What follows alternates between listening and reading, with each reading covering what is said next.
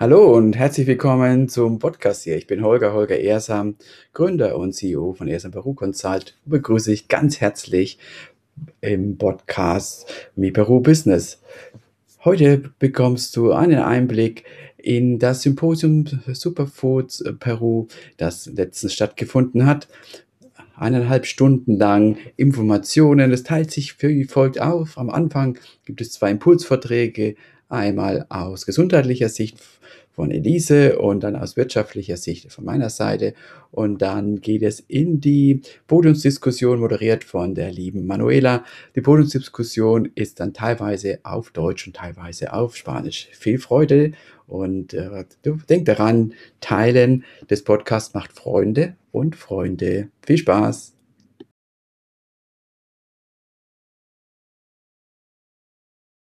Lateinamerikanische Akademische Kulturzentrum ist eine ehrenamtlich tätige Organisation mit Sitz in Wien.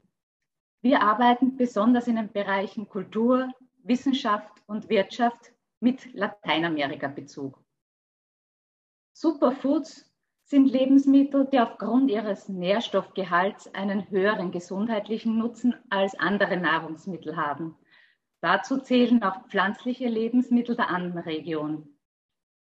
Da sie reich an Vitaminen, Mineralstoffen und anderen wertvollen Inhaltsstoffen sind, gelten sie von Natur aus als gesundheitsfördernd, beziehungsweise sie haben einen Anti-Aging-Effekt. Aufgrund des gesundheitlichen Nutzens sind diese Superfoods auch eine gute Chance für die Wirtschaft. Heute gibt es zwei besondere Gäste hier. Die Ärztin Frau Dr. Elise Norden-Weinig und dem Peru-Experten Holger Ehrsam. Sie werden uns beide Aspekte, den gesundheitlichen und auch den wirtschaftlichen, näher bringen. Im Anschluss daran gibt es dann die Möglichkeit zu Fragen und Diskussion. Zunächst einmal zu Frau Dr. Elise Norden-Weinig. Sie ist nicht nur Vorstandsmitglied des Lateinamerikanischen Akademischen Kulturzentrums LAC, sondern vor allem auch Ärztin für Allgemeinmedizin. Schwerpunkte ihrer Praxis sind Prävention, Anti-Aging, Ernährung und Sportmedizin. Im Bereich Ernährung gilt ihr Interesse dem gesundheitlichen Nutzen und dem Mehrwert von Nahrungsmitteln aus verschiedenen Kulturen der Welt.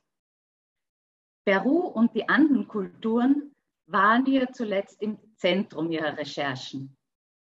Elise, ich darf dich nun begrüßen und um deinen Zugang zum Thema bitten. Danke, Manuela, danke für die liebe Einführung und danke für die Einladung zu dieser Podiumsdiskussion. Superfood, ein ganz spannendes Thema für mich, für alle anderen glaube ich auch. Äh, Nahrungsmittel, die nicht nur satt machen, sondern uns versprechen, länger zu leben, glücklich zu werden, gesund zu werden. Können die das wirklich? Das ist die große Frage. Es gibt es. Und ich habe eigentlich jetzt vier besondere Nahrungsmittel ausgesucht, mit denen, äh, wo jedes einen, einen guten, verschiedenen gesundheitlichen Nutzen hat, teilweise sogar medikamentenähnliche Wirkungen zu verzeichnen sind. Die stammen alle aus Lateinamerika, eigentlich aus der Region Peru, aus den Andenländern, wo es eine sehr lange landwirtschaftliche Tradition gibt. Die Landwirtschaft geht in diesem Bereich bis 10.000 vor Christus zurück. Das sind die Anfänge und das ist ähnlich lange wie in Eurasien im Zwischenstromland, wo eigentlich die europäische Landwirtschaft herkommt. Also die ziehen genau gleich und die Menschen dieser Region haben sich sehr, sehr lange, sehr intensiv mit der Kultivierung von Lebensmitteln aus einfachen Pflanzen beschäftigt. Zum Beispiel haben sie ganz ohne Gentechnologie aus einer winzigen, einfachen, unscheinbaren Pflanze über Jahrtausende den Mais entwickelt. Denken Sie mal nur daran, dass zwei der allerwichtigsten Grundnahrungsmittel der Erde aus Lateinamerika, aus der Andenregion stammen, nämlich die Kartoffel und der Mais. Äh, die haben von dort nach der Conquista einen Siegeszug durch die Welt angetreten.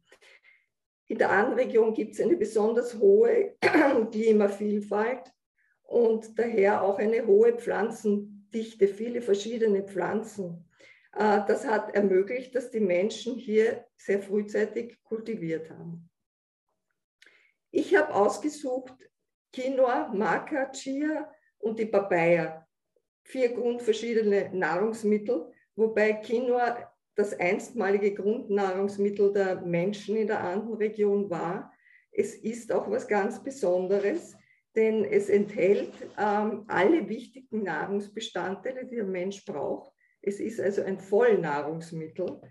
Das heißt, ich brauche eigentlich nichts anderes zu mir zu nehmen als Quinoa. Aber neben dieser guten Zusammensetzung an Fetteiweiß und Kohlenhydraten, wobei eben vom Eiweiß her Quinoa so viel Eiweiß besitzt, dass alle essentiellen Aminosäuren abgedeckt sind, also wirklich alles, was der Mensch braucht. Ähm, vom Fettgehalt natürlich nur die guten, äh, vitaminhältigen, mehrfach ungesättigten Fettsäuren da sind und Kohlenhydrate und Fett in einer Menge, die für einen schwer arbeitenden Menschen die richtige Ernährung darstellen. Quinoa ist kein Getreide, es ist kein Gras, es ist eher verwandt mit dem Amaranth, den Sie auf dem Bild sehen können. Ein kleines Korn, das schwer zu ernten ist und mühsam eigentlich dann zu vermahlen ist. Aber das haben die Menschen natürlich damals händisch gemacht und wir können es jetzt viel einfacher machen. Es enthält viele Vitamine, auch Eisen, Magnesium, Mangan. Und es hält, enthält aber noch was ganz Besonderes, das Tryptophan. Es gehört zu den essentiellen Aminosäuren. Tryptophan ist die Vorstufe des Glückshormons Serotonin. Also Quinoa macht nicht nur satt, sondern es macht auch glücklich. Und vielleicht ist das auch der Grund der Fröhlichkeit der Bevölkerung in Lateinamerika. Also Quinoa ist sicher etwas, was sehr klug ist, in die Ernährung irgendwo einzubauen. Das nächste ist eine Wurzelknolle, Maca, eine Pflanze, die bis auf 4000 Meter Höhe kultiviert werden kann eigentlich sehr anspruchslos, leicht zu kultivieren. Äh, verwendet wird es fast nur in getrocknetem, vermahlenem Zustand. Die Inka haben es natürlich auch gekocht, als Speise zu sich genommen. Es war die Speise, die die Inka-Krieger bekommen haben, bevor sie in den Kampf gezogen sind. Warum? Weil es steigert die Muskelkraft und stellt sehr viel Energie bereit. Auch Marker enthält reichlich Eiweiß, 10 Prozent, wie das sieben der neun essentiellen Aminosäuren, 60 Prozent Kohlenhydrate und nur wenig Fett, nur 2,2 Prozent. Also es ist ein Nahrungsmittel, das Schnellkraft anbietet. Daneben enthält es auch noch Calcium, Eisen, Vitamin C und ganz wichtig, es enthält Jod. Jod ist deshalb wichtig, Sie werden vielleicht wissen, dass in den Alpenregionen Europas die Jodmangelkrankheit, der Kropf, sehr, sehr verbreitet war. Und erst seit dem Salz in Europa Jod zugesetzt wird, ist diese Schilddrüsenerkrankung verschwunden. In den Anden hat es das nie gegeben. Die Menschen haben immer eine ausreichende Jodversorgung gehabt. Und aus den spanischen Chroniken des 16. Jahrhunderts können Sie erfahren, dass die Spanier nicht schlecht gestaunt haben, wie gut ernährt und gesund die Bevölkerung war, der sie hier gegenübergestanden sind. Sie sind aus Europa gekommen, das von Krieg und Seuchen ausgemergelt war, sagen wir mal so, und wo aber grundsätzlich auch keine so wertvollen Nahrungsmittel zur Verfügung standen. Die Magerwurzel ist aber etwas ganz Besonderes noch. Die enthält auch noch Stoffe, die eine hormonelle Wirkung haben.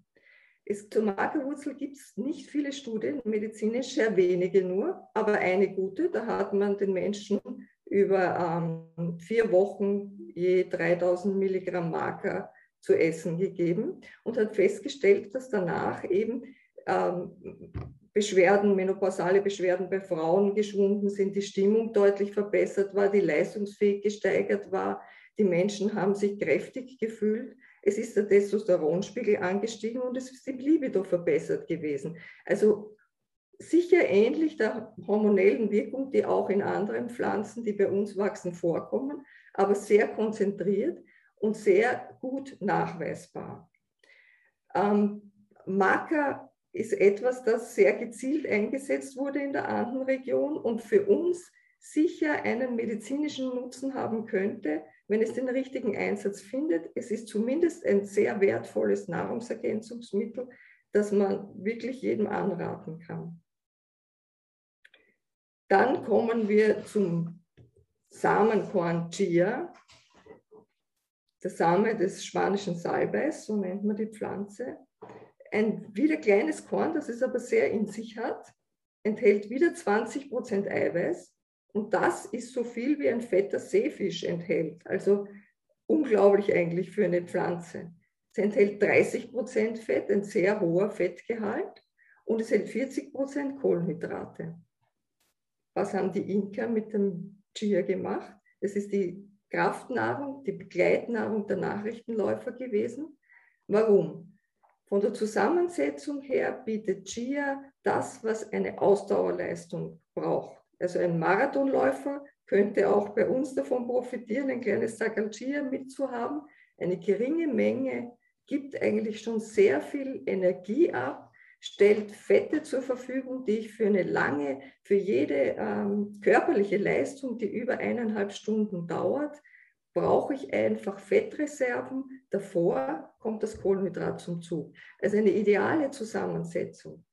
Chia enthält daneben auch noch fünfmal so viel Kalzium wie Milch zum Beispiel. Es enthält wesentlich mehr Eisen als Spinat. Es enthält Beta-Carotin, daraus bilden wir das Vitamin A. Es enthält viel Vitamin C, Vitamin B12, Magnesium, Phosphor und ganz reichlich Antioxidantien. Das heißt, sowohl Maca als auch Chia haben einen Antioxidantiengehalt, der blutverdünnend wirkt das muss man wirklich auch wissen und beachten. Aber damit auch einen Herzschutz, einen Gefäßschutz darstellt und eine echte Anti-Aging-Wirkung entfalten kann. Dann haben wir noch eine Frucht, das ist die Papaya. Die Papaya ist äh, ein melonenartiges Gewächs, das äh, in tropischen Gebieten wächst. Ähm, auch in Südamerika, Andenregion, auch in anderen Regionen, halt in den tropischen Gebieten. Ja. Äh, die Papaya ist ein, eine Frucht, die sehr lange, deren medizinischer Nutzen sehr, sehr lange der Bevölkerung Lateinamerikas bekannt ist. Die Legende sagt ja, dass die, die Begleiter des Kolumbus alle sofort Durchfall und Erbrechen und ähnliches bekommen haben, wie sie angekommen sind, aber von den von den Einheimischen mit Papaya versorgt wurden und damit geheilt wurden. Papaya hat in der Tat eine ganz besondere Wirkung durch das Enzym Papain, ein Pflanzenenzym, das die Papaya enthält. Jetzt ist es eine sehr vitaminreiche Frucht. Es decken einfach schon 100 Gramm, 80 Prozent des täglichen Vitamin C-Bedarfs ab. Hauptsächlich Wasser natürlich, wie eine Melone, aber immerhin 10 Prozent Kohlenhydrate, also ein bisschen Nährwert hat sie auch. Und dann eben das Papain. Papain ist äh, entzündungshemmend, wirkt gegen Entzündungen im Magen-Darm-Trakt, kann die Bauchspeicheldrüse unterstützen, weil es die, die äh, Enzyme, die die Bauchspeicheldrüse produziert, einfach ergänzt und äh, äh verbessert die Wirkung. Es kann eingesetzt werden nach ähm, Antibiotikaeinnahme, um die Magen-Darm-Funktion wiederherzustellen. Es hat antibakterielle Wirkungen, es wirkt gegen Pilze. Die Kerne wurden als Entwurmungsmittel verwendet. Also ein ganz vielfältiger Nutzen, der sich vom Nahrungsmittel bis zu Kosmetika zieht. Bei der Papaya gibt es auch eine Menge medizinische äh, Untersuchungen, und hier ist die Pharmaindustrie schon aufgesprungen und beginnt bereits äh, Kapseln mit Papaya-Extrakt zu produzieren, die man dann einnehmen kann. Aber ich finde, es ist halt schön, wenn ich nicht eine Kapsel schlucken muss, sondern wenn ich eine genussvolle Frucht habe, die sehr gut schmeckt und damit auch was Gesundes für mich tun kann. Und für mich als Ärztin ist Papaya eines der ersten Dinge, die ich bei Beschwerden im Magen-Darm-Trakt empfehle. Bitte essen Sie in der Früh äh, ein Schüssel Papaya und das Ganze wird rasch besser werden, auch bei Menschen, die an Geschwüren oder, oder halt äh, einer chronischen Gastritis leiden, kann damit geholfen werden. Alles in allem habe ich vier äh, Superfoods vorgestellt. Es gibt natürlich wesentlich mehr, viele, viele. Ich glaube, ich habe vier ausgesucht, die jede eine unterschiedliche, interessante Wirkung haben. Ich hoffe, es war interessant für Sie und ich danke für Ihre Aufmerksamkeit. Herzlichen Dank, Elise, für den spannenden Einblick in die Thematik. Äh, bitte das Teilen beenden. Dankeschön. Äh, nun darf ich gleich zu unserem nächsten Vortragenden weiterleiten, an den Herrn Holger Ersam. Er ist nicht nur Gründer und Inhaber von Peru Consult, sondern er ist der Experte für Geschäftsgründungen in Peru und Deutschland sowie auch für interkulturelles Management. Als Mentor berät er deutsch-peruanische Startups sowie Führungskräfte peruanischer und auch deutscher Firmen. Sein Wissen und seine Erfahrung teilt er in verschiedenen Seminaren, in Coachings und auch interkulturellen Trainingsprogrammen. Holger, ich darf dich nun begrüßen und bitten uns, deinen Zugang zum Thema Superfoods näher zu bringen. Herzlichen Dank, liebe Manuela. Und äh, bevor ich starte, ich eine Bitte, ich würde gerne ein Bild von uns allen machen und dann in sozialen Medien teilen, weil so ein Symposium, Superfood-Symposium, finde ich etwas ganz Besonderes. Ich weiß nicht, ob es das schon einmal gab. Von daher gerne die Kamera anschalten. Ich zähle dann von 3, 2, 1 und dann das Bild. Wer sagt, nee, möchte da nicht erscheinen, gerne die Kamera ausmachen. Also da, wer mit aufs Bild möchte, gerne Kamera an. 3, 2, 1. Lächeln. Wunderbar, das hat schon sehr exzellent geklappt. Ganz fantastisch. Als ich 1999 das erste Mal in Peru am Flughafen in Lima, Jorge Chavez, landete, äh, war mir Quinoa, Chia und andere Superfoods komplett unbekannt. Ich bin dann in Lima äh, langsam darauf aufmerksam geworden. Mir wurde immer gesagt, ja, das gibt es, aber wir essen das nicht. Das ist so, ich, bei mir kam das so an, das Essen sozusagen nur die Menschen in den Anden, man isst das in Lima nicht. Es gab auch in San Borja, wo ich wo wir wohnen, auf der Aviation, keine Geschäfte, die Superfoods verkauft hätten. Heute ist das ganz anders. Begonnen hat es mit Ticatani, Flora e Fauna und jetzt gibt es fast an jedem Quadra, an jeder Ecke einen Einzelhändler, der Superfoods anbietet und sehr stark ähm, in die Richtung unterwegs ist. Gesunde Ernährung, was ich sehr begrüße. Und ich möchte euch gleich mitnehmen auf die Reise nach Peru, eine Reise mit wirtschaftlicher Betrachtung. Und äh, wie Manuela schon sagte, wir von Ersam Peru Consult, wir sind die Brücke zwischen Deutschland und Peru und möchten, dass viele Menschen ein Business aufbauen, um damit Peru direkt und indirekt zu helfen. Doch bevor ich starte, erstmal nochmal Applaus an Manuela und an mein Team für die Organisation dieses Events. Ich glaube, das ist ein Applaus wert. Dankeschön an euch für die Organisation. Sehr, sehr schön. Über was sprechen wir? Und ich nehme euch mit äh, auf die Reise. Könnt ihr die Präsentation sehen? Gerade kurze Rückmeldung gerne. Wunderbar. Kurz vor unserem Symposium habe ich in unser Netzwerk eine Umfrage gestartet. Erstmal, äh, wer denn Produkte exportieren möchte aus Peru. Ich habe drei Kategorien angeboten. Ihr könnt hier sehen, die Kategorien Superfoods, Alpaka und Joyeria, also Alpaka-Produkte, Schals, Socken oder Decken und Joyeria, Silberschmuck in dem Sinne von äh, ja, Schmuck aus Silber. Und ihr seht, was gewonnen hat. Also Superfoods ist bei peruanischen Unternehmen ganz oben auf der Liste. Man hat erkannt, dass man damit, damit ein Alleinstellungsmerkmal hat. Und der Markt einfach ja, für vorhanden ist. Wie er genau vorhanden ist, das werden wir dann gleich noch ein bisschen später sehen.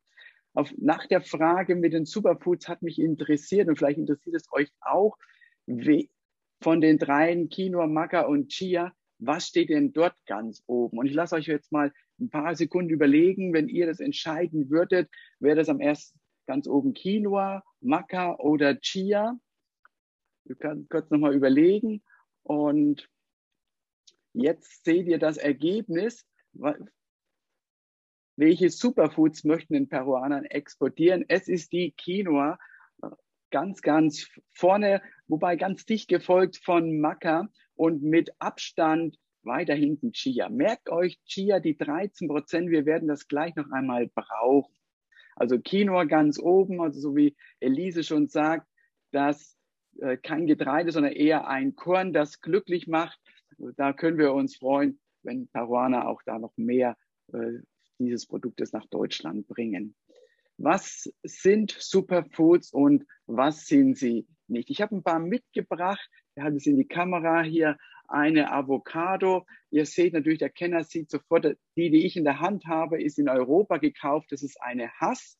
Die ist in Peru eigentlich niemand. Also ich habe sie in den letzten 20 Jahren nie gegessen, sondern alle essen die, äh, die Früchte, die hier auf dem Bild ist oder andere Variationen, weil die viel Geschmack kräftiger äh, sind. Da kann Elisa sicherlich später noch mal mehr dazu sagen, ob es da auch einen Inhalt, also einen Unterschied gibt in der Nahrhaftigkeit. Und links davon Quinoa und rechts die Chia. Ich glaube, wir müssen uns alle mal nochmal ähm, Blick zurückgehen oder Schritt zurückgehen und von oben da drauf schauen, was Superfoods sind. Superfood ist ein Begriff, der nicht geschützt ist. Also alles kann als Superfood bezeichnet werden. Die Zwiebel, die Tomate, äh, der Kohlrabi, eigentlich alles, was es gibt. Und äh, theoretisch ist alles auch ein Superfood. Jeder kann das selbst benennen. Wir werden gleich sehen, dass sich doch jedoch Kategorien gebildet haben über die Zeit, nämlich angelehnt auch das, was Elise sagte. Das ist hier der zweite Punkt. Wir haben schon etwas mit Gesundheit zu tun und unterstützen durch den hohen Nährstoffgehalt. Und dadurch unterscheiden sie sich halt zum Beispiel von Fleischprodukten oder Milchprodukten.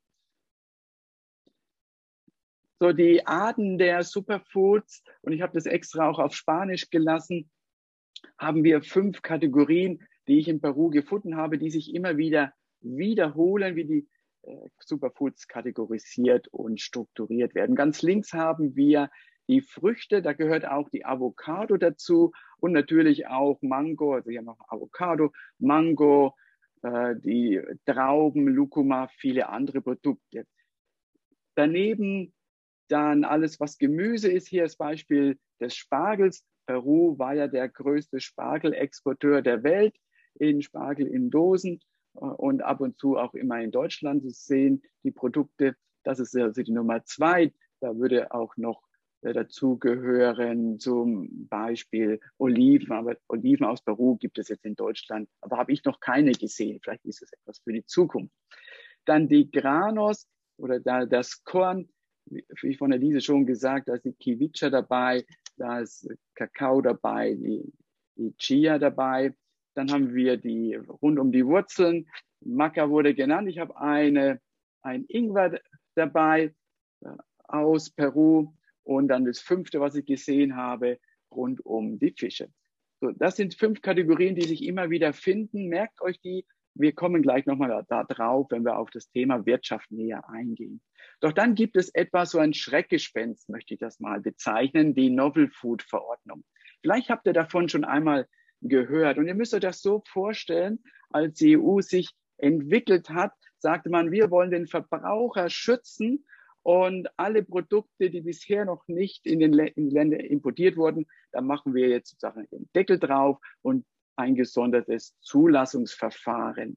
So, das hat Peru hart getroffen. Wir werden gleich sehen, warum das so ist.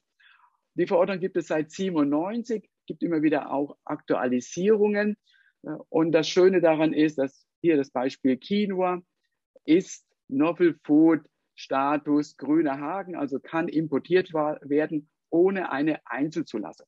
Diese Informationen findet ihr im Internet auf der Seite der EU, gibt einen EU Novel Food Katalog, den Produktnamen eingeben und dann wird dann gezeigt, äh, was das ist, kurze Beschreibung und ob das genehmigt ist.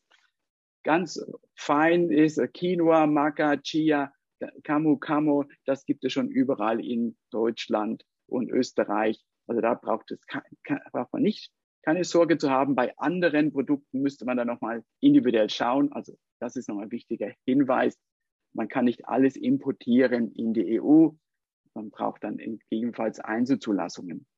So, damit kam Peru dann doch ganz gut zurecht.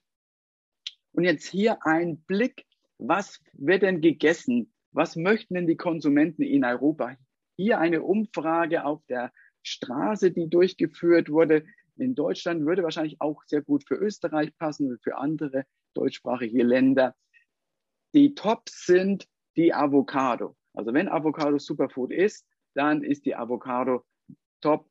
Avocado ist sehr präsent inzwischen in Europa, in Deutschland und in Österreich. Die Nummer zwei, und deshalb sagte ich vorhin, äh, merkt euch Chia, Nummer zwei ist der Chiasamen. Und habt ihr noch in Erinnerung, wie viel Peruaner Chia exportieren wollten im Rahmen unserer Umfrage? Also Nummer eins war Kilo, Nummer zwei war Maca. Es waren 13 Prozent. Also normalerweise, geschickterweise müsste man als peruanischer Exporteur sagen oder österreichischer, deutscher Importeur, hey, ich hole Chiasamen, denn das ist das Produkt, das am meisten wo die Nachfrage hat. Dann haben wir Platz drei Quinoa gleich mit den Leinsamen und mit Hafer. Um ein Gefühl zu bekommen, was ist gerade im, in, im Markt in Deutschland und Österreich on vogue. Peru hat das Know-how und hat die Kapazität, die Nachfrage zu befriedigen. Und ich sehe hier eine Übersicht über einen längeren Zeitraum, wieder in den fünf Kategorien, die wir vorhin hatten, welche Produkte denn hauptsächlich exportiert werden aus Peru. Und unschwer zu erkennen, das Rote, das sind hier genannt die Superfrutas, also Avocado, Weintrauben, Mango beispielsweise. Ja, es ist heute durchaus üblich in den, bei den Einzelhandelketten, Einzelhandelläden Avocado zu finden, ähm, auch, auch regelmäßig aus Peru. Das war vor vielen Jahren noch einfach anders. Nummer zwei sind die ist das Gemüse, Hortalizas. Nummer drei dann das Korn. Und Nummer vier die, die Wurzeln, also wie Ingwer beispielsweise, Macker. Und Nummer fünf die Fische. Also hat sich seit 2007 sehr, sehr viel getan, wie ihr sehen könnt. Eine stetige Entwicklung der Exporte der Superfoods. Das kommt nicht von ungefähr. Das kommt nicht von ungefähr. Und hier ist so die, meine, die erste These. Ist Export von Superfoods gut für Peru? Ja, nein. Das ist immer ein Standpunkt. Ich möchte hier anbieten mal eine Wirtschaftstheorie. Der Export hilft eben beim Wirtschaftswachstum. Wirtschaftswachstum sorgt für Einnahmen in Unternehmen in dem exportierenden Land. Das sorgt für Arbeitsplätze. Arbeitsplätze sorgen für Einkommen. Einkommen äh, sorgt dafür, dass die Armut sich ein Stück reduziert. Und hier der Blick auf das Bruttoinlandsprodukt vergleichbar mit dem Einkommen pro Kopf. Ihr seht, das ist eine ganz lange Zeitreihe, seit 1980 aufgelistet. Und wir haben hier ja bestimmte Schwankungen auf, auf niedriges Niveau. Und ihr könnt euch erinnern, wahrscheinlich, was politischer alles passiert ist in den 80er und 90er Jahren politische Herausforderungen. Der eine oder andere von euch war zu dieser Zeit bereits auch schon in Peru gewesen und hat es in Augenschein nehmen können und kommt aus Peru, hat es eben auch erlebt. Meine Historie beginnt ab 99 und nach zwei, drei Jahren habe ich dann dieses äh, Erleben, dass Peru sukzessive wächst.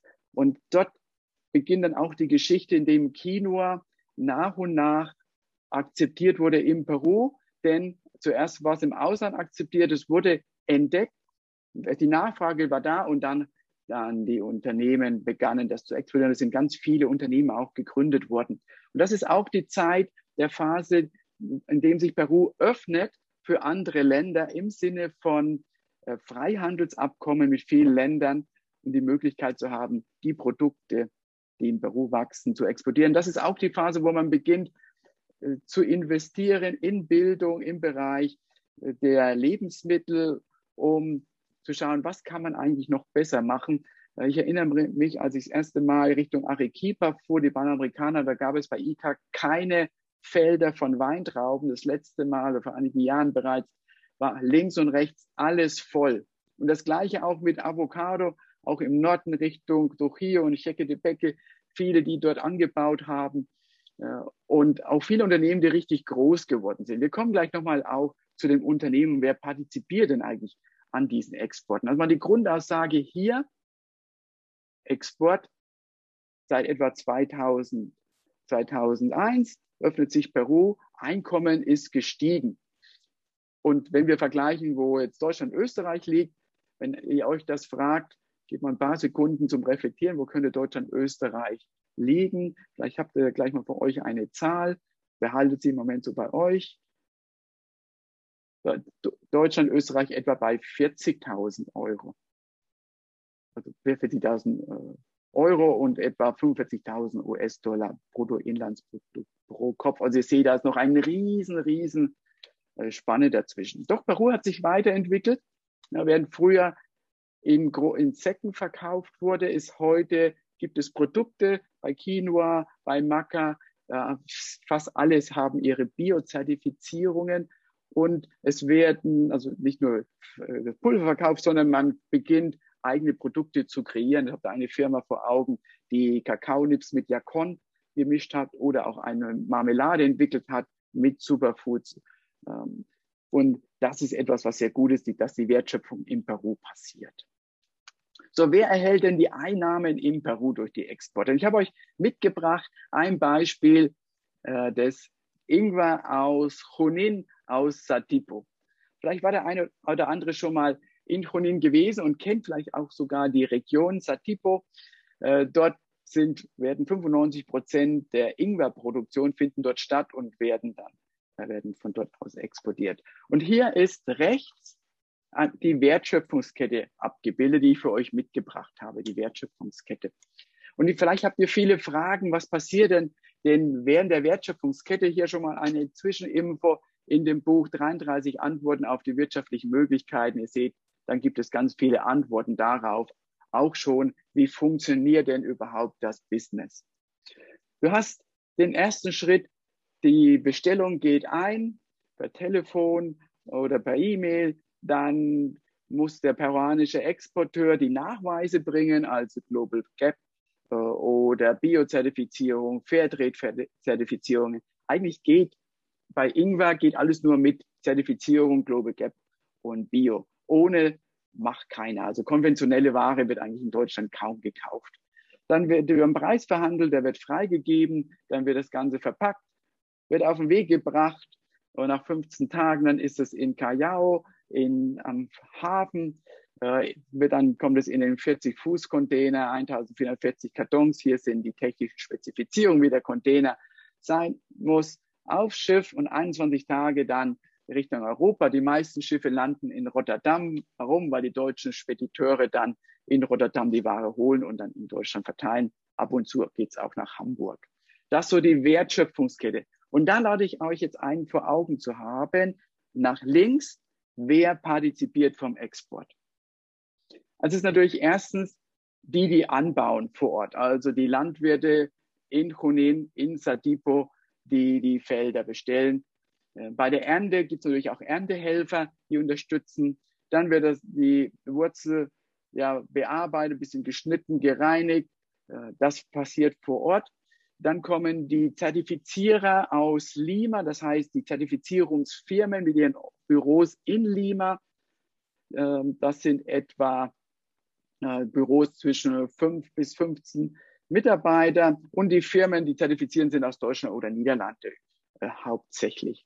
Danach gibt's den, ich nenne das mal Organisator, also die Firma, die bei den Landwirten nachschaut, ob sie die Produkte haben, die dafür sorgen, dass die ganze Wertschöpfungskette passiert und die auch für die Kunden in Europa sorgen. Und die, die ich kenne, sind alles Familienbetriebe, drei Leute, vier Leute, also kleine Büros. Ich nenne mal gleich Rosita könnte eine heißen, hätte äh, studiert an der Universität, an der Agraria in La Molina in, in Lima, kann, kennt sich da jetzt gut aus und organisiert jetzt sozusagen diese ganze Einkauf, die Logistik und vor allem den Verkauf und streckt ihr eigenes Geld vor. So ein Container, Ingwer sind etwa 20.000 Dollar.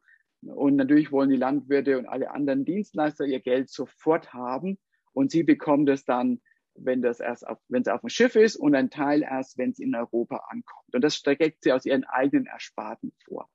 Und davon lebt sie dann, ihre Marge liegt bei etwa ja, 10 Prozent, 15 Prozent pro Container. Und da macht sie die ganze Arbeit.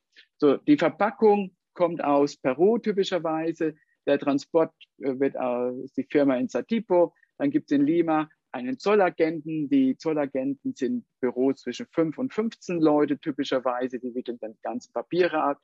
Dann hat der Hafen aus Lima bekommt natürlich auch Geld von den Schiffen, weil die Schiffe fahren ja nach Callao, um die Ware abzuholen. Also gibt es dann auch dort Dinge. Der Hafen hat natürlich viele Mitarbeiter, die die Container verladen. Dadurch, dass es Container gibt, gibt es die Mitarbeiter. So, und der Hafen bezahlt eine Konzession an den Staat Peru. So, dann haben wir die ganzen neun Empfänger und wahrscheinlich gibt es noch viele andere, die auch indirekt daran partizipieren und dadurch Einnahmen erhalten und ihre Familien ernähren können. Das ist ein Blick mal auf die Einnahmen. So, was braucht es, um Unternehmer zu werden für Exporte sowie auch für Importe? Und damit komme ich zum äh, Ende. Es braucht in Peru wie auch in Deutschland zuverlässige Kontakte. Also ein Beispiel. Ein Produzent in Satipo wird wahrscheinlich nie einen Großhändler in Hamburg finden können, mit ihm verhandeln. Und wenn er das könnte, würde er die Menge nicht zur Verfügung stellen können. Also deshalb braucht es die Kontakte. Das ist die Arbeit dieses Organisator, wie ich das nannte, dieses Exporteurs, der diese Arbeit verrichtet, um die Menschen da zusammenzubringen. Es braucht zuverlässige Kontakte. Das zweite ist die Positionierung. Und dann gehe ich nochmal hier darauf ein. Positionierung, es Antworten gibt es hier, denn der Ingwer aus Peru ist nicht der einzige, der es in Deutschland gibt. Es gibt Ingwer aus China, ähm, es gibt äh, Ingwer aus Brasilien, der gerade Peru den Rand abläuft, weil die Wege kürzer sind, die Knollen sind größer äh, und die peruanischen Anbauer so ein bisschen sich mit dem Preis Sachen äh, nicht ganz fair gespielt haben. Das sind die deutschen Großhändler gerade etwas ähm, es kann man sagen, not amused darüber äh, und suchen sich Alternativen. Es gibt auch in Thailand Ingwer in vielen anderen Ländern. Also warum Ingwer aus Peru ist die erste Frage. Und da reicht eben ein Zertifikat heute auch nicht mehr aus. Das zweite ist, warum der Ingwer von der Firma, die gerade den, Kontakt, den deutschen Großhändler kontaktiert. Und da reicht auch nicht aus zu sagen, wir haben Bio, wir haben Global Gap, wir haben Fairtrade, weil das haben alle. Es würde gut sein, Demeter zu haben. Das gibt es wohl im Moment nur einmal bei Ingwer in Peru, wobei die Großhändler in Deutschland nicht so, nicht so sehr auf Demeter sind. Bio reicht durchaus auch aus. Aber sie brauchen die, die Qualität. Und sie brauchen die Sicherheit, dass Bio, wo es draufsteht, auch Bio drinnen ist. So. Und das alles muss die Unter der Exporteur organisieren, um zu vermeiden, dass er irgendwann ausgetauscht wird von deutschen Einkäufern. Weil das ist die große Herausforderung ne? für viele Konsumenten. In Deutschland spielt es keine Rolle, wo die Avocado herkommt oder ob da ein Sticker aus Peru darauf ist oder ohne Sticker und ist vielleicht aus Kolumbien oder Mexiko, ist für den deutschen Konsumenten in der Regel unbedeutend. Da ruft keiner ah, und sagt, ich möchte Ingwer, ich möchte Ingwer oder ich möchte Avocado nur aus Peru. Das rufen die wenigsten. Und das muss Peru schaffen. Das ist der zweite Schritt. Und der dritte Schritt ist, braucht ein strukturiertes Vorgehen. Das heißt, du musst in Deutschland die Großhändler finden, du musst sie adäquat ansprechen, musst dich adäquat präsentieren und du musst entsprechend auch die, äh, die Sicherheit geben, dass du lieferfähig bist in der Qualität zu dem Termin. Und das kann man nicht einfach mal so machen, so spontan exportieren. Da braucht es ein System. Viele Antworten gibt es in dem Buch Business Guide. Hier rechts seht ihr äh, da die 33 Antworten. Zusammenfassen, über was haben wir äh, gesprochen? Ich habe mitgenommen, auf die Reise nach Peru zu schauen, was, so, was sind denn die Favoriten aus dem Exportbereich, aus peruanischer Sicht? Was sind die Favoriten aus deutscher und aus österreichischer Sicht vom Konsumenten her betrachtet? Und dann haben wir gesehen, dass der Unterschied liegt im Chia. Dann haben wir uns angeschaut, was sind Superfoods, was bedeutet die Schreckgespenst Novel Food Verordnung und wie sieht das heute aus, was, dass sich das gut sagen wir mal, gelöst hat größtenteils und dann hineinzuschauen, wer partizipiert von den Export, Exporten in Peru, von den Wirtschaftsbereichen in, den, in der einzelnen Wertschöpfungskette und wie wirkt sich das auf das Einkommen aus. Und am Ende die Botschaft, das alles ist nur passiert, weil in Peru und auch in Deutschland die Menschen etwas getan haben. Und das ist das, was ich euch mitgebe. Erfolg hat drei Buchstaben, nämlich das ist T-U-N. Und in dem Sinne lade ich euch ein, auch ins Tun zu kommen. Damit gerne zurück an dich, liebe Manuela. Herzlichen Dank, Holger, für die wunderbaren Einblicke in das Thema. Äh, nun, im Anschluss gibt es jetzt gleich die Möglichkeit, Fragen an die Vortragenden zu stellen, beziehungsweise sich auch aktiv an der Diskussion zu beteiligen. Äh, aufgrund der hohen Teilnehmerzahl kann es vielleicht erforderlich sein, dass man die Funktion zum Handheben benutzt oder auch die Chat-Funktion, um Fragen hineinzuschreiben, falls es da irgendwie zu viele Kommentare auf einmal geben würde. Falls es jemandem schwerer fällt, auf Deutsch die Frage zu stellen, gibt es aber auch gerne die Möglichkeit, die Frage auf Spanisch zu stellen. Und wir versuchen dann, das irgendwie äh, dann zu beantworten. Also wer möchte, kann sich jetzt gerne melden. Ja? Ja, ich wollte mal fragen, wie schaut das aus mit den gefrorenen Früchten zum äh, Exportieren von Peru? Weil eigentlich ich wohne ich in Wien und ja, also ich wohne eher allein. Viele Leute wohnen auch in Europa, glaube ich, allein und habe nicht die Möglichkeit, irgendwie so viele äh, frische Obst zu kaufen wollen das irgendwie zum Beispiel machen. Brauche ich immer für meine Smoothies. Also kann gleich von den Gefrierfach Mango zum Beispiel oder Erdbeer und dann kombinieren mit frische Obst, die die eigentlich immer in Europa sind. Das war die Frage an Holger vielleicht. Ja, da, danke schön, Alsi, das für die Frage. Äh, die, eine sehr, sehr gute Frage. Und in der Tat gibt es ja tiefgefüllte Mangos. Also wer da einkaufen geht, wir gehören beispielsweise dazu, kaufen dann immer wieder auch tiefgekühlt, so wie es auch viele andere tiefgekühlte Produkte gibt. Ich glaube, dass das die Zukunft ist für Peru. Äh, und äh, warum ist das so? Wenn wir zurückschauen, einige Jahre hatte Peru typischerweise keine, die Produkte kaum Biozertifizierung und sie waren auch äh, in großen Mengen, wurden sie verkauft, in großen Säcken das, und nicht so verpackt, dass es direkt zum Konsumenten gehen kann. Das wurde alles nachgezogen. Inzwischen ist die Verpackung sehr gut designt, hohe Qualität, nachhaltig. Also das ist alles nachgezogen worden. Und auf der Expo Alimentaria, das ist die größte, äh, das ist die Leitmesse Lateinamerikas, die immer in Lima stattfindet, immer Ende September, ist auch ersichtlich die Produktentwicklung. Und ich glaube, dass die tiefgefrorenen Produkte es in zwei bis drei Jahren dann auch in Deutschland geben wird, denn die Produkte sind da, die Technik ist da, die, die Kühlung ist da.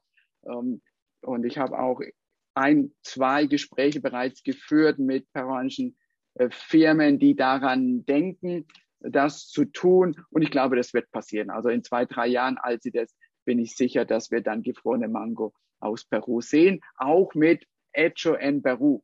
Also heute gibt es ja auch schon Mango, wer weiß, wo sie her sind. Und dann, dass es eben auch sichtbar wird.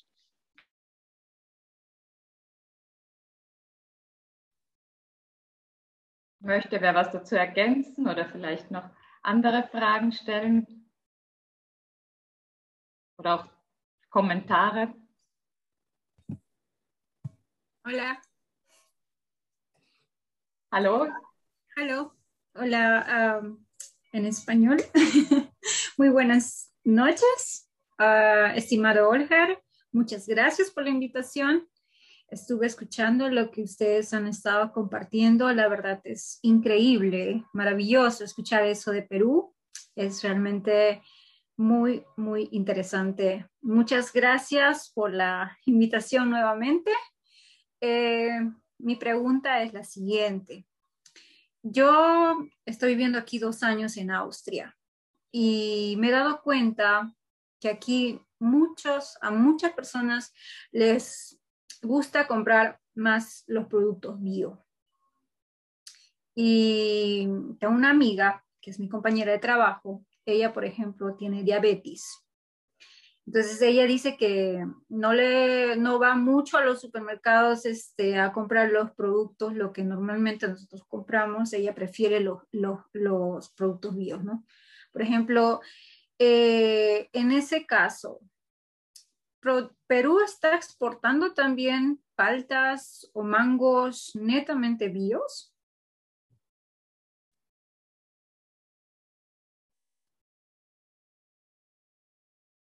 Gracias. Ja, gracias por tu pregunta, äh, Silvia. Danke für die Frage. Also zum Thema Avocado ist das zweigeteilt. Ähm, da geht auch noch ohne Bio. In, bei anderen Produkten äh, wie Ingwer geht, geht alles nur noch mit Bio. Ich glaube, dass auch Avocado immer stärker in Richtung Bio geht. Äh, und Mango ist, geht in ähnliche Richtung. Also wenn wir uns alle schauen in Deutschland und ich vermute in Österreich ist das ähnlich, was ich gesehen habe, äh, da gibt es, da gibt es eine, eine, ein Bewusstsein bei den Menschen, wie wichtig Ernährung ist. In Deutsch gibt es ja diesen Spruch, man isst, was man isst. Also wenn du schlecht isst, dann hast du eine schlechte Gesundheit als Folge. Da kann Elise sicherlich sehr viel mehr darüber sagen. Und deshalb ist dieser Trend auch da Richtung Bio. Und das wird sich so durchsetzen. Und heute äh, gibt es da schon auch entsprechende Beispiele dazu. Danke. Elise, magst du da auch noch irgendwas zu den Bioprodukten im Speziellen sagen vielleicht?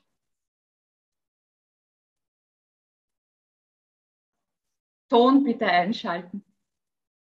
Ton. Eingeschalten.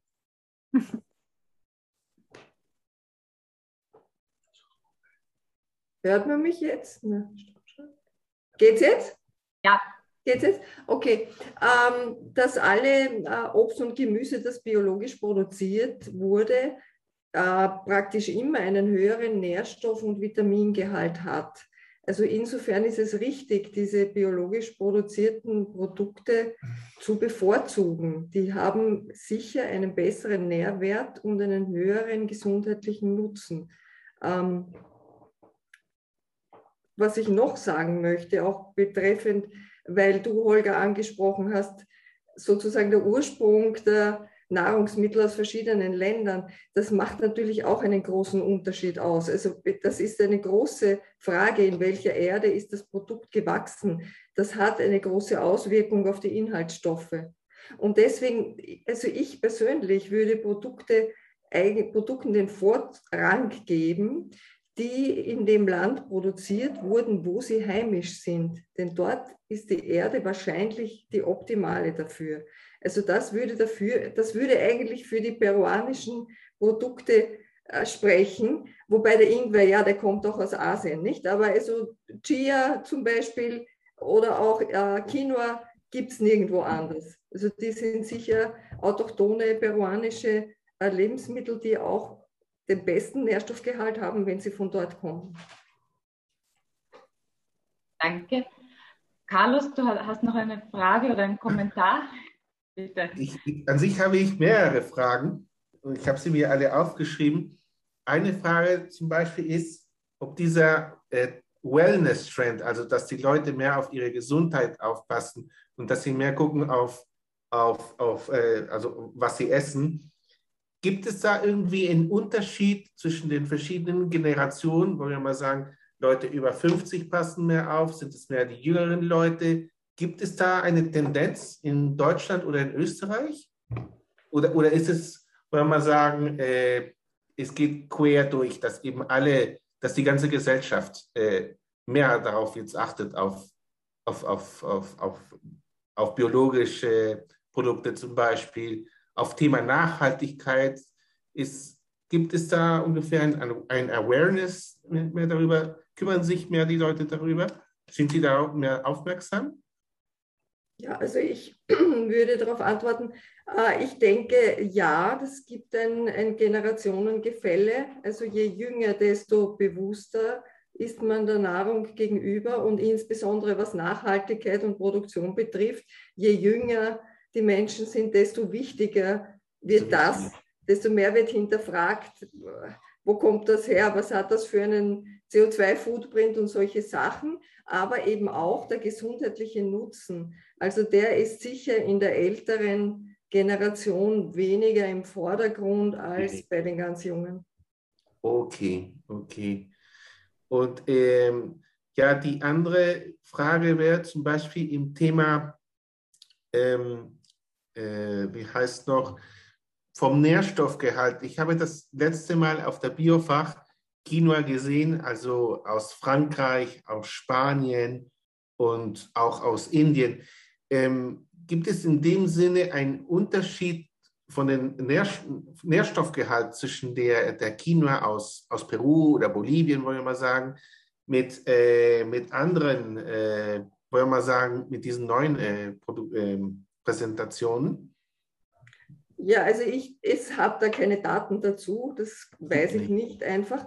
Aber ähm, von dem, was man, also wissenschaftlich gesehen, was man lernt, ja, ist es sicher so, dass auch der Boden eine große Rolle spielt, so wie ich schon gesagt habe. Und ich denke, man schmeckt das auch. Also es schmeckt ja eine Papaya aus Peru ganz anders als eine Papaya aus Brasilien und noch ganz anders, als wenn die noch von woanders herkommt. Äh, und es ist auch eine Kartoffel anders, wenn sie in Peru auf 3000 Meter Höhe gewachsen ist. Die schmeckt auch ganz anders als eine Kartoffel, die jetzt in Österreich gewachsen ist. Also das hat einen Einfluss auf den Geschmack und einen Einfluss auf den Nährstoffgehalt. Das müsste man halt vielleicht ein bisschen noch äh, hinterfragen und ist vielleicht schon auch ein, ein Verkaufsargument, wenn man sagt, eben Chia äh, aus Peru hat einen anderen, ist gehaltvoller und ich bin fast sicher, dass das so sein wird, weil äh, die Dinge werden in Peru an, auf Höhen angebaut, die wahrscheinlich woanders gar nicht möglich sind, zum Beispiel. Okay, okay. Gut. Ich würde da kurz ergänzen wollen. Also mir hat ein Hersteller gesagt, wenn zum Beispiel ein Quinoa, je höher, umso nährstoffhaltiger, je höher es wächst. Und je dunkler, umso besser. Also das schon mal als Info, auch in, in Peru, Arequipa wächst Quinoa, das etwa auf 1000 Meter, also schon fast in Küstennähe. Das hat eine andere Qualität. Und glaube ich, das ist auch die große Herausforderung oder wird die Herausforderung für Peru sein, die ich sehe, wenn Quinoa aus Indien kommt, aus anderen Ländern, aus Frankreich, dass in den äh, Produkten in Quinoa mit beigemischt ist, in den Endprodukten für den Konsument nur der Begriff zählt und nicht die Qualität. Und das meine ich mit, mit Positionierung. Also Peru muss es schaffen, sagen, Quinoa ist Peru und die Qualität ist eben auch aus Peru. So wie ein bisschen vergleichbar mit äh, Made in Austria, Made in Germany, indem man sagt, oh, okay, das suche ich ganz bewusst. Und das ist Positionierung. Genau, genau. So, und, und meine letzte Frage wäre an sich im Sinne, äh, auch in, in eine Frage zur Gesundheit. Haben wir in Deutschland oder in Österreich auch Probleme im, im Sinne mit Diabetes? Ist es ein öffentliches Problem geworden, wie zum Beispiel in den USA? Ja, Diabetes ist generell ein großes gesundheitliches Problem, denn es ist eine Erkrankung der Wohlstandsgesellschaft. Je mehr Wohlstand, desto mehr Diabetes gibt es. Und natürlich in den USA ist es ganz schlimm, aber auch in Europa steigt die Diabetes-Inzidenz permanent an. Mhm. Okay, okay. Ja, da gibt es vielleicht eine gute Möglichkeit für Yakon. Ich denke da gerade nicht. Also, also ganz niedrigen Inhalt von äh, Yakon, genau, Yakon. Mhm, mhm. Danke. Uh, Benjamin, bitte. Hallo, ähm, ich habe zwei Fragen. Äh, jedes Mal, dass ich in Peru bin, äh, bringe ich etwa drei, fünf Kilo äh, Maca mit. und ich konsumiere das selber, aber schenke ich auch manche Freunde, besonders die, die Sport treiben. Das Problem, das ich immer gefunden habe, ist der Geschmack. Fast alle sagen, es schmeckt nicht. Dann äh, meine erste Frage wäre zu die Dr. Elise. Wenn man äh, die Marke zum Beispiel äh, mit äh, Kakao oder mit äh, Honig mixt, ist immer noch äh, Superfood, ist immer noch gut für die Gesundheit und für die Muskeln. Und die zweite Frage wäre mehr zu Holger. Äh, wenn man die Leute erstmal zeigen muss, was Marke ist und wie gut das Produkt ist, ist trotzdem das Geschäft äh, gut? Oder muss man zuerst die Leute ein bisschen pädagogisch äh, zeigen, was äh, das Produkt ist? Danke. Ja, dann antworte ich vielleicht zuerst einmal. Ähm, es ist überhaupt kein Problem, Marker mit irgendetwas zu vermischen.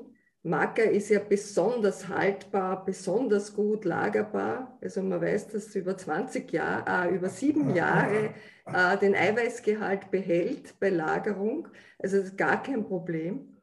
Ähm, zum Geschmack habe ich selber ein bisschen experimentiert, weil auch mir hat das einmal nicht geschmeckt und ich möchte eigentlich dazu raten, das nicht mit süßen Dingen zu mischen. Maca harmoniert großartig mit Maroni. Es harmoniert großartig mit Sellerie. Es harmoniert mit allen Wurzelgemüsen gut.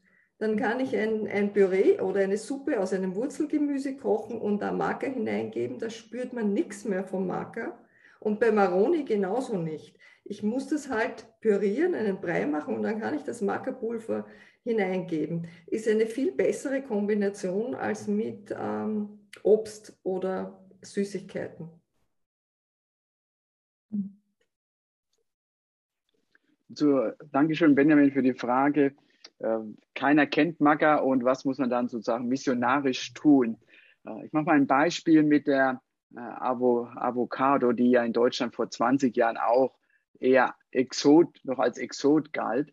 Und ich hatte mit einer Firma aus Israel gesprochen vor vielen Jahren äh, und war in Israel mehrmals gewesen, aber dort auch die Avocado-Plantagen angeschaut. Und die sagten, sie hätten sozusagen Deutschland die Augen geöffnet für Avocado, indem sie Verkostungen durchgeführt haben, indem sie Informationen geteilt haben, um die Brücke zu bauen und die Menschen an dieses, ja, an dieses Superfood heranzuführen. Und das Gleiche kann ich mir mit Maca sehr, sehr gut vorstellen. Ab und zu flackert das ja auch, dass das für äh, sozusagen ein Naturprodukt für die Sexualität des Mannes ist. Und damit erreicht man wahrscheinlich 80 Prozent der Männer sofort zu sagen, hier, nimm das und dann bist du der, der Held sozusagen im, im Teich, um da nochmal emotional die Menschen abzuholen. Das hilft sicher. Und man braucht eben dann auch die Brücke, was mache ich jetzt mit dem? Also so wie Elise sehr schön formulierte, mit was vermische ich das denn? Und da, dort die Hand zu führen. Da ist Brombaru ja sehr rührig, also das Wirtschaftsförderungsbüro äh, Perus, das in Deutschland in Hamburg sitzt, die verschiedene Veranstaltungen immer mit der Presse durchführen, Verkost, Verkostungen und äh, die Schwerpunktprodukte, die Peru im Fokus hat, dort eben auch die Brücke baut. Also wir brauchst Reichweite, das heißt äh, mit Journalisten, mit Zeitschriften zu arbeiten. Du musst die Menschen das hm, sehen lassen. Sie müssen sich hineindenken können, musst es schmecken lassen. Du musst ein Gefühl entwickeln, dass das positiv ist. Äh, und dann, wie ist das Produkt eingeführt? Und wenn peruanische Firmen sind durchaus in der Lage, sehr viel davon abzudecken, das ist aus meiner Sicht eine sehr gute Möglichkeit, auch sich zu positionieren als der Macker-Spezialist der Welt für Deutschland und für äh, Österreich. Und das auf natürlicher, gesunder Art und Weise, ohne Pillen zu schlucken, so wie Viagra.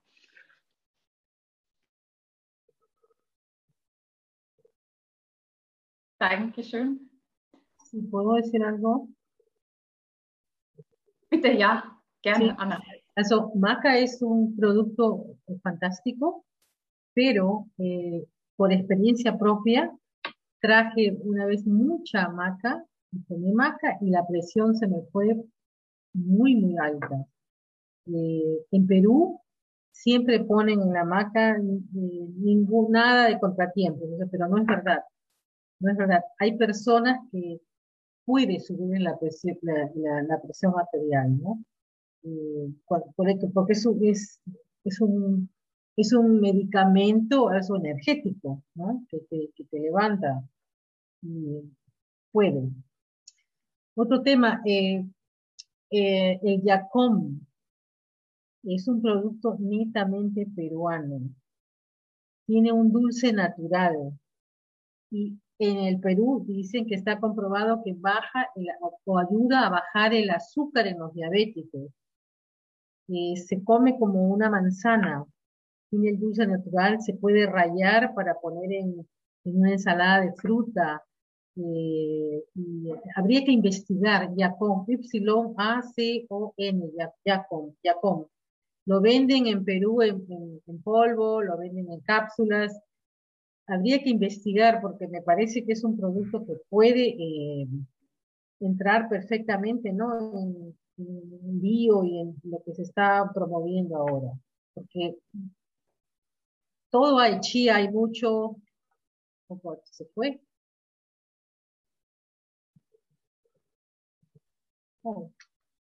Gracias.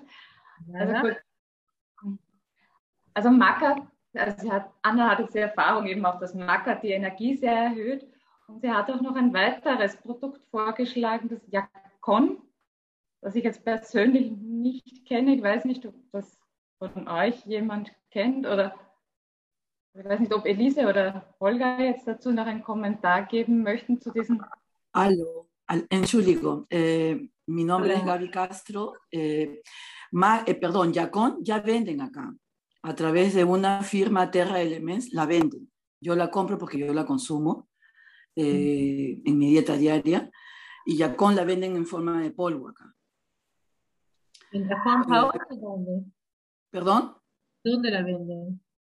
hay una website que la vende, se llama terraelements.de. Eh, creo que es München. Y ellos venden ya con en polvo y venden muchos superfoods de todo el mundo. Ahí también venden eh, stevia, pero natural, o sea, la verde. Eh, bueno, venden muchas cosas más, ¿no? Aparte de, de, lo que acabo de decir. Y bueno, quería decirles que me pareció muy, muy interesante esta exposición de los productos peruanos. Yo también soy peruana, pero vivo acá en Alemania hace ya muchos años. Y bueno, quería hablar en realidad en, español porque es lo que mejor me sale. Pero mm, bueno, este, muchas gracias Olga, muchas gracias Manuela, a la doctora también, Elise. Eh, muchas gracias por la exposición de los productos de mi país. Y, y bueno, y espero estar nuevamente con ustedes. Gracias. Ich möchte noch etwas zu Jakon gerne dazu ergänzen. Äh, so wie gerade schon ausgeführt wurde, gibt es Jakon in Deutschland, gibt es auch als Sirup, äh, kann man bei Rossmann kaufen, bei Alnatura, bei DM, also ist überall äh, inzwischen schon da. Ich habe es das erste Mal gesehen in Peru, als ich Kakaonips aß. Kakaonips kennen viele von euch, haben ja auch, sind ja auch sehr, sehr hochwertig auf für Wissensarbeiter, die viel mit dem Gehirn arbeiten, die, äh, exzellentes ein Superfood. Und das ist ja etwas bitter, äh, Kakaonips.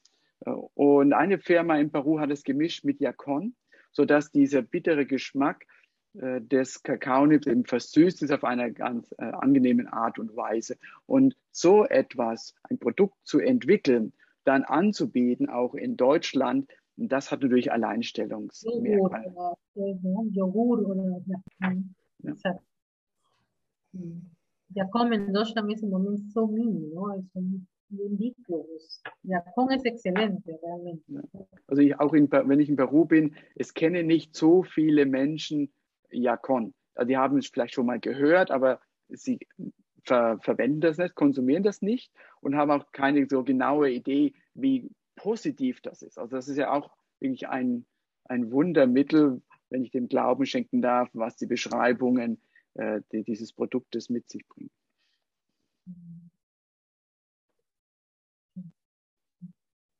Danke, Holger. Als peruanische, ich, ich, ich, äh, äh, ich nur äh, wollte, will kommentieren, dass äh, Jakob ist ein, ein Wurzel, das für mich schmeckt sehr gut äh, wie Anna äh, Elide hat gesagt, ist, äh, man, man, kann Raspel in Salat essen, ist wie, ein Apfel. Das ist, es schmeckt sehr gut für mich. Und ich, ich empfehle auf, äh, auf jeden Fall. Danke. Süße Kartoffel, aber. Das ist so ähnlich, die süße Kartoffel. Hay que investigar, un poquito más. Realmente sí, investiguen un poco eh, el diacón. Creo que puede ser algo muy bueno para, para Alemania. Eh, pienso que sí, Ana, porque si la diabetes está subiendo tanto en Europa, el yacón sería un eh, elemento esencial para ellos. Ellos pueden comer yacón, pueden consumir el yacón. No solamente por la diabetes, sino para no tener niños gordos, para no usar Claro. azúcar sintética. El azúcar, ajá. A un, producto totalmente natural, no necesitan usar, y para los niños, por ejemplo, para su yogur, para una ensalada de fruta, que la fruta aquí no es tan dulce, necesita, entonces se raya un poquito del yacón encima y es suficiente. Un jugo, ¿no? En fin, para muchas cosas, para un postre, ¿no? Se le pone el yacón y, y tiene Claro. natural. ¿no? Me olvidaba de decir algo. Acá en Hessen, pero no recuerdo exactamente qué agricultor, estuvo promocionando en, en, el noticiero que eh, él estaba produciendo yacón, que claro, no en, cantidad grande, sino pequeña. Y bueno, cuando yo fui a averiguar ya, no tenía. Pero bueno, eh, creo que esto se podría más bien incentivar la producción del yacón acá, ¿no? Hay que investigar y promocionar con base, ¿no? Con una base real, sí, sí, sí. Eh, porque para no usar tanto sustituyente de azúcar químico, sino es algo totalmente natural. ¿m? Y se puede llevar en, en la, en la lonchera un pedacito como una manzana y es dulce. Dankeschön. Danke auch für die gute Idee, einfach da dieses Jakon vielleicht mehr zu nutzen oder sich besser darüber auch zu informieren. Und danke, Gabi, da- dass- für deinen Kommentar, dass du eigentlich schon siehst, dass da eigentlich sich schon etwas entwickelt in die Richtung. Mm. Gracias. Tanta información, sí. Sí. Ah, ah, disculpen, Eh, quería comentarles que yo estoy este, aquí haciendo una formación de... En Perú hice, eh, estudié gastronomía. Vine aquí y tenía que empezar nuevamente de cero, ¿no? Y hay una cosa que me he dado cuenta. Eh, aquí, no solamente si será aquí eh, o en Alemania también. A ver, las personas son un poco difíciles para que ellos prueben algo nuevo. O sea, te indagan todo para probar lo que uno prepara. Yo preparé una de las cartas de un hotel donde estuve trabajando anteriormente, los alfafores, pero yo lo hice pues no con el dulce de leche, ¿no? Yo lo hice con, con el marilen, con, con la mermelada de aquí. Pero sí le puse el sirup de algarrobina. Y cuando iba a sacar eso, eh, mi jefa me dijo, eh, ¿qué es eso? Me dijo, ¿no? Ya habíamos conversado con, con, la- la- con el encargado de la cocina, todo. Entonces, eh, yo le expliqué que era la algarrobina, expliqué este, que se utilizaba bastante los postres, en muchas bebidas, y ella, y de ahí le dije, bueno, la algarrobina tiene como una fama de algo como, ay, disculpe la palabra, algo como eh, erótico, algo así, y esa cosa. y entonces este, mi jefa me dijo, pero si le pones eso a los postres, no van a dormir nuestros huéspedes. Dijo. Y yo le digo, no vamos a poner mucho, solamente vamos a poner un poquitito para que le den otro sabor, para que prueben algo diferente. Porque, o sea, el postre es un alfafor y yo quería que sea, pues, que tenga algo de Perú también, ¿no? Porque era un postre peruano, pero ya un poquito fusionado también con algo de aquí, con el postre de Marile, ¿no? Entonces, ahí me di cuenta que las personas, algunas personas aquí son muy cerradas y prefieren lo tradicional. O sea, ellos optan por sus cosas de ellos primero y para que prueben algo nuevo, mm, son un poquito cerraditos. No quieren, no, no, todos, pero por lo general, que es un tema de comida, son un, poco, un poquito cerrados. Eh, esta experiencia lo viví ahí y ahora en mi actual trabajo eh, también, eh, como que no le tienen miedo a comer el pescado ah, fresco, bro. Entonces, eh, hay cosas que ellos todavía no, no, mm, les, como que les, el ceviche, ¿no? El, que es el plato bandera de Perú. Ellos no, pero si es pescado crudo y todo y eso. Ya.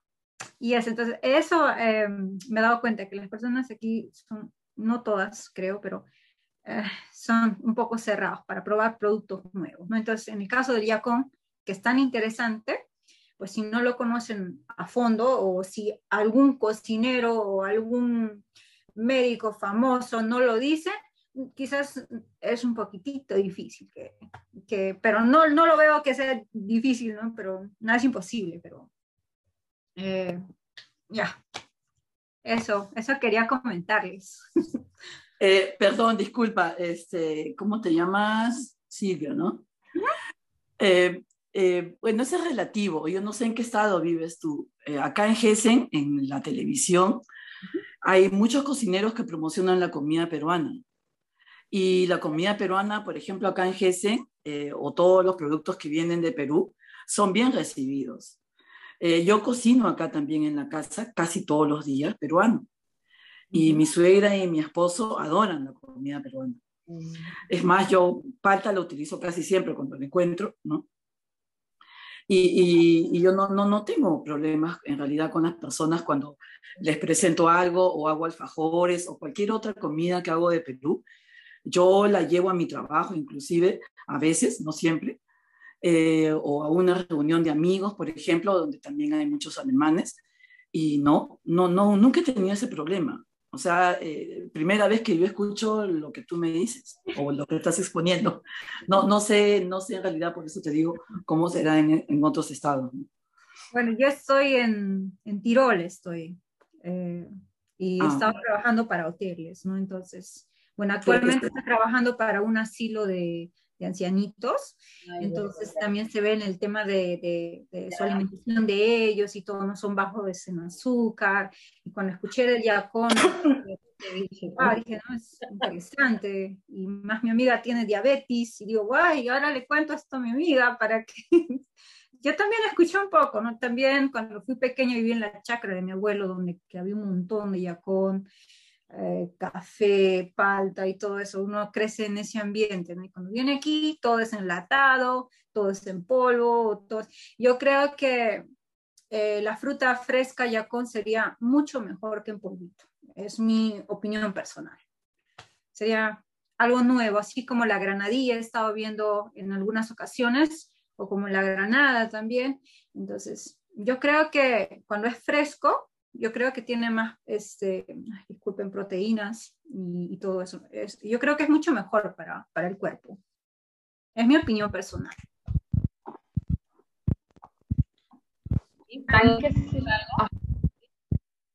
Bueno, eh, yo vivo en Alemania 20 años, entre Colonia y Düsseldorf. Y en Colonia hay un restaurante que se llama El Inca. Tiene 25 años. Y para conseguir una reserva que toma tiempo, siempre está lleno de alemanes. Les encanta, la, yo misma trabajo en la Volkshochschule en, dando clases de español y a veces hago un curso de cocina peruana. Siempre está a tope y el plato bandera de ceviche, papa rellena, enloquecido, les encanta. Claro, tengo que tomar en cuenta de no ponerle la cantidad de ají, el picante que comemos en Perú, le pongo un poco menos, ¿no? Eh, no le voy a poner pues full rocoto, sino un poquito, ¿no? Eh, bajo la cantidad de ají, pero les encanta, les gusta muchísimo. O sea que depende del público. Claro, si es un ancianato y le doy un ceviche, difícil que les vaya a gustar, pues, ¿no? Ellos tienen, no sé, 100 años comiendo lo mismo depende a qué público uno va, ¿no? Eh, si el público es que viaja, conoce, les encanta. La comida peruana es reconocida en el mundo entero. Sí, señor, así es. Bueno, gracias. Quería Holger. Eh, eh, yo tengo un terreno en Perú que en este año voy a sembrar eh, paltas, más o menos 500 plantas de palta. yo, yo quería preguntar, ¿a quién me tengo que dirigir realmente para poder este, ofrecer mis paltas? Porque no solamente soy yo, sino son varios, este, ¿cómo se dice? varias personas que tienen el terreno. Entonces, eh, si esa, esa, esa pregunta me la pueden responder, porque yo voy a empezar recién a, importar las paltas. Eh, quiero, quiero tener más información quizás sobre la importación de, de las paltas y de los comuneros que también están sembrando. Dankeschön für die Frage.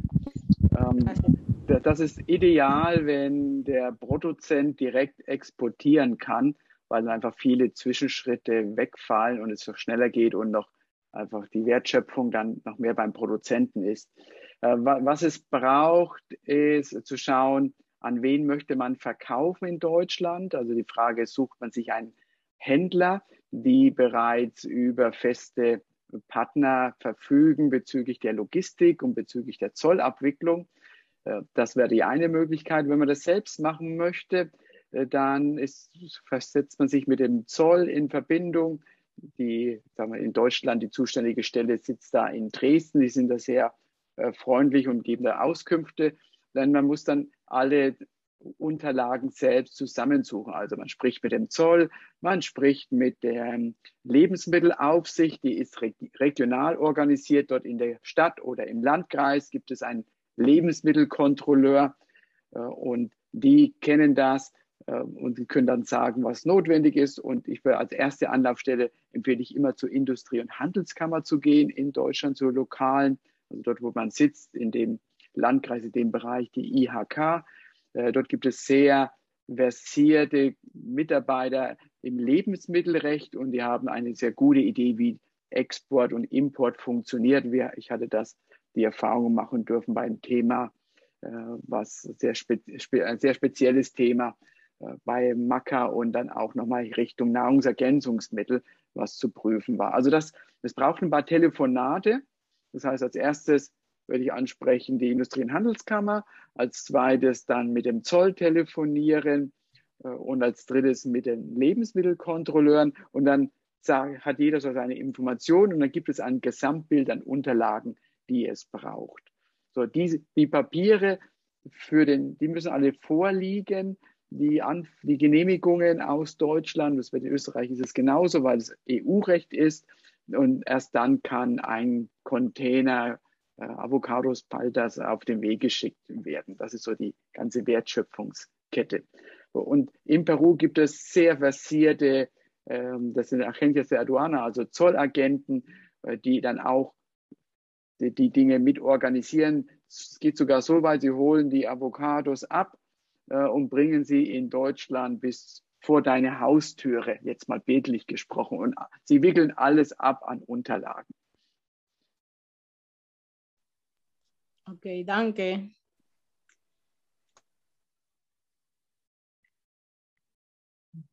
Hat noch jemand eine Frage oder einen Kommentar? ¿Alguien ha probado eh, traer maíz peruano? no el amarillo chiquito que hay, sino el, maíz, se va ese maíz of Perú. Eh, está en idea traer el maíz, el maíz peruano, que no es, eh, no es dulce, es un maíz neutral. ¿Conocen el maíz peruano? ¿Meinst du del choclo? Sí, el choclo. Choclo interno. Exacto. choclo entero. Sí, entero, pero sin las, eh, puede ser pelado, o sea, sin, sin la... Ja. ja. Also was, was es gibt, was, was ich gesehen habe, ist hier in Frankfurt in einem speziellen Einzelhändler, äh, der Brasilianer jetzt ist, die haben tiefgefrorene Choclos, also ohne das Grüne, also rein der Mais, zwei Stück in einer Packung und die kaufen sie in Spanien ein und die Spanier importieren sie aus Peru. Aquí also, también en Dulcelos, en Hola Mundo hay, en Colonia. Ja, ja, also das heißt, äh, es ist, es geht auf jeden Fall. Das ist schon mal die Grundaussage. Ja, und ich weiß, in Hamburg gibt es eine Firma, äh, die eine Nähe zu Peru hat, die auch sehr rührig ist in ihren Aktivitäten, die auch immer wieder mal einmal anbieten, frische Produkte aus Peru zu verkaufen. Äh, das Gleiche habe ich gesehen, eine Firma in Kassel in Nordhessen, die auch immer frische Ware anbieten. Das heißt, sie kaufen sozusagen einen Container oder sie, sie beteiligen sich an einem Container und wenn die Ware ankommt, dann suchen sie im Vorfeld die Kunden. Man weiß ja, wann die Ware ankommt. Ihr hattet vorhin gesehen, es braucht bei den Ingwer braucht es 36 Tage von Satipo bis äh, nach Rotterdam und dann nochmal vielleicht zwei, drei Tage bis nach Deutschland auf den äh, heimischen Tisch. So. Das ist immer wieder der Versuch und die Herausforderung ist der Absatzweg. Ja, weil die großen Ketten brauchen Mengen, brauchen große Mengen und sie brauchen Zuverlässigkeit. Und äh, sie haben bestimmte Zahlungskonditionen, in denen der Exporteur typischerweise erstmal in Vorlage geht, bevor er sein Geld bekommt. So, das ist die Herausforderung für viele. Aber und äh, es geht, man sieht das eben an den Beispielen, so wie du auch sagtest, in Odermundo ist ein Beispiel in Köln und Düsseldorf, die macht es sehr, sehr gut, seit vielen Jahren ja schon, äh, dann eben bei Großhändlern zu kaufen. Also ein kleiner Laden hat nicht die Vertriebskraft, die ganze Menge eines Containers unterzubringen. Gracias. Dankeschön. Ja, digo Dankeschön. Ich glaube, wir sind jetzt schon eher zeitlich am Ende der Diskussion angekommen. Ich weiß nicht, Holger oder Elise, wollt ihr noch irgendwas Abschließendes zum Thema sagen? Ja, also ich denke, es ist ein, ein wertvolles Thema und man kann viel daraus machen. Und ich glaube, dass, ähm, weil äh, die eine Dame das angesprochen hat, dass die Leute sehr zurückhaltend sind, sicher ältere Menschen hängen eher an ihrer traditionellen Ernährung und jüngere probieren lieber äh, gern auch mal was Neues aus. Aber dass der, der Hinweis auf den gesundheitlichen Nutzen, den die Pflanzen haben können, glaube ich, ein guter Weg ist, um das zu propagieren und um eben den Weg ins Bewusstsein der österreichischen oder deutschen Bevölkerung zu finden. Das, glaube ich, das sollte man eigentlich wahrscheinlich mehr betonen. Ja, ich kann da direkt anschließen, was Elise sagt, nämlich ins Bewusstsein. Das ist in der Wirtschaft übersetzt Positionierung, dass die Menschen daran denken, an peruanische Produkte. Und da sind wir alle hier in dieser, wie ich finde, tollen, diesen tollen Symposium Botschafter der peruanischen Produkte. Und ich lade alle ein, das weiterzugeben, wenn wir bei uns in unser Netzwerk jeder drei oder fünf Menschen darüber berichtet, was wir jetzt gesprochen haben und diese das wieder weitertragen, dann besteht, entsteht eine Bewegung. Und in Deutschland haben wir diese Bewegung am Beispiel der peruanischen Restaurants.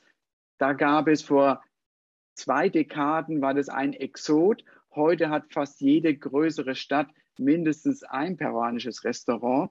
Und dadurch gibt es auch eine Nähe zu den, äh, übers Essen zu den Lebensmitteln, eine Neugierde. Und da glaube ich, die Verknüpfung ist nochmal eine ganz große Chance, wo ich zu jeden herzlich einlade, das zu verbreiten.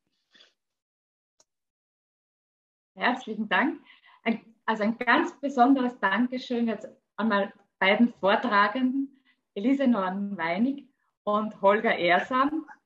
Ein spezielles Dankeschön besonders auch an Holger Ersam und sein tolles Team, also Peru Consult, die uns überhaupt diese Veranstaltung ermöglicht haben. Und herzliches Danke auch allen Teilnehmern für das große Interesse. Wer mehr über Peru Consult oder auch über äh, erfahren möchte, der kann, kann natürlich gerne auch kontaktieren. Ah, jetzt ist das. Die, äh, das ist das Falsche. Genau. Äh, Olga hat vorhin das eh auch schon eingeblendet. Also äh, man findet es auf, auf der Homepage oder auf die E-Mail-Adresse info.peruconsult.de sowie man kann ihn auch auf LinkedIn, Xing, Facebook und YouTube kontaktieren. Dann, wer mehr über die Aktivitäten vom LAC, vom Lateinamerikanischen Akademischen Kulturzentrum, erfahren möchte, kann auch gerne eine kurze Nachricht an unsere E-Mail-Adresse schicken, also office.lac.org.at oder auch unsere Homepage besuchen oder Facebook, Instagram, LinkedIn und YouTube. Wir wünschen auf jeden Fall einen schönen Abend und herzlichen Dank fürs Dabeisein. Dankeschön an alle. Dank. Danke an dich, liebe Manuela. Ciao. Gracias.